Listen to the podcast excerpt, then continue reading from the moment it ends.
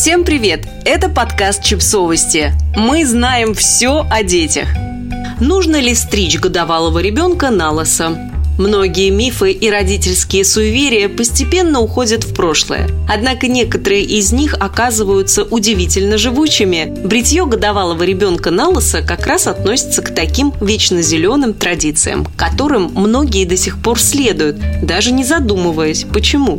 Сторонники этой традиции убеждены, что бритье детской головы в год обеспечивает ребенку роскошную шевелюру в будущем. Якобы избавившись от младенческого пушка, ребенок тут начинает отращивать густые и шелковистые волосы. Но все не так.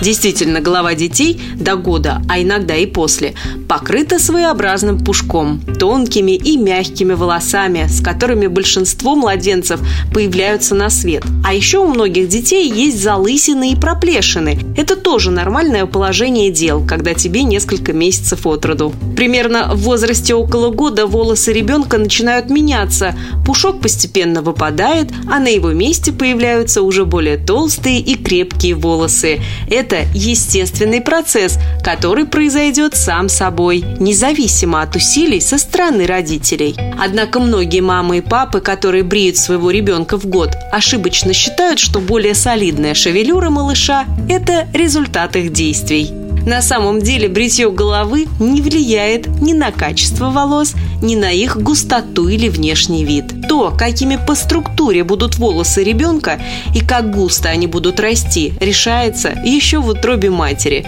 и во многом зависит от генетики ребенка, на которую никак не повлиять.